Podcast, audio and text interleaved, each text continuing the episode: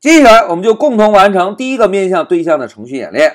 同学们，首先来看一下需求。哎，在这里老师友情提示一下哦，在使用面向对象开发时，第一步就要做需求分析。根据需求分析，我们来确定要完成这个需求需要定义哪些类，并且这些类具有什么样的属性和方法，对吧？那现在大家看，小猫爱吃鱼，小猫爱喝水。哎，同学们。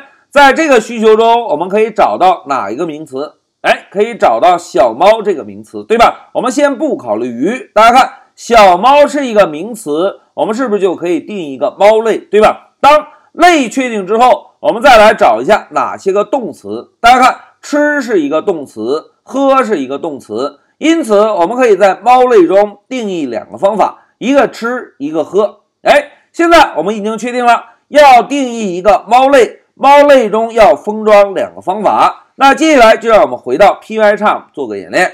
同学们要定义一个类，首先使用 class 这个关键字，然后呢使用大驼峰命名法，类名的首字母必须要是大写。现在猫类的名字准备完成，我们呢再用 define 关键字在猫类中封装两个方法。哎。刚刚我们分析到，一个是吃的方法，对吧？现在老师敲一个小括号，哎，大家看，老师摁下小括号之后，Pycharm 会自动帮我们增加一个 self。之前老师介绍过，在类中封装的方法，第一个参数必须要是 self。哎，我们再做一下演练。现在老师啊，把后面的内容全部删掉，现在直接输入一个小括号，哎，大家看，Pycharm 会自动帮我们增加一个 self 的参数。那现在我们啊就把光标放在冒号后面，摁下回车。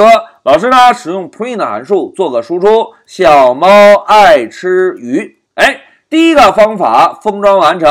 我们呢再使用 define 关键字来封装第二个方法，喝水。现在老师再敲一个小括号，哎，大家看，Pycharm 又会自动帮我们增加上 self。现在老师啊再摁一个回车。然后同样使用 print 函数做一个输出，小猫要喝水。哎，两个方法被封装到了猫类中。那紧接着我们应该做什么了？哎，接下来我们就需要创建猫对象，对吧？那要创建猫对象，我们首先给变量起个名字，譬如叫做汤姆，然后跟上一个等号，在等号右侧，我们呢就把刚刚定义的猫类跟上。然后跟上一对小号，哎，这样猫对象就已经被创建完成。紧接着，我们让这个对象啊来调用一下在猫类中封装的两个方法。同学们，要调用方法是不是在变量名后面跟上一个点儿？这种方式我们已经很习惯了，对吧？那同时大家看，第一个方法喝水，第二个方法吃鱼，这两个方法都有一个参数 self。self，我们是不是可以不予理会，对吧？现在老师啊，先选中吃鱼的方法，然后呢，再让汤姆喝一下水。哎，代码写完，我们来运行一下程序，Shift F 十走。哎，同学们看，小猫爱吃鱼，小猫爱喝水。哎，代码演练到这里，同学们，第一个面向对象的程序我们已经做完了。现在老师啊，把猫类的代码折叠一下，大家看。在我们的主程序中，是不是使用汤姆这个变量接收了一个猫的对象？然后呢，就让汤姆这个变量来调用了一下吃鱼的方法和喝水的方法。至于吃的方法内部怎么实现的，以及喝水的方法内部怎么实现的，主程序中还关心吗？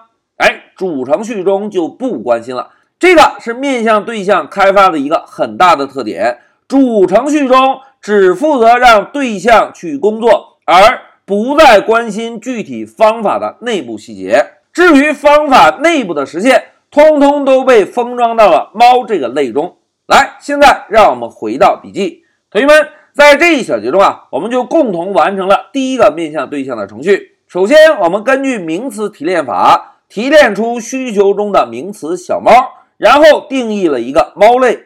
紧接着，我们再在需求中查找到两个动词，一个吃，一个喝。因此呢，猫类中需要封装两个方法，一个是吃鱼，一个是喝水。哎，当需求明确之后，我们呢就在 Pycharm 中定义了一个猫类，然后呢使用类名加上小括号，就可以创建一个猫对象。当猫对象创建完成，我们是不是就可以通过点儿的方式来让这个对象调用类中封装的方法？好，讲到这里，老师先暂停一下视频。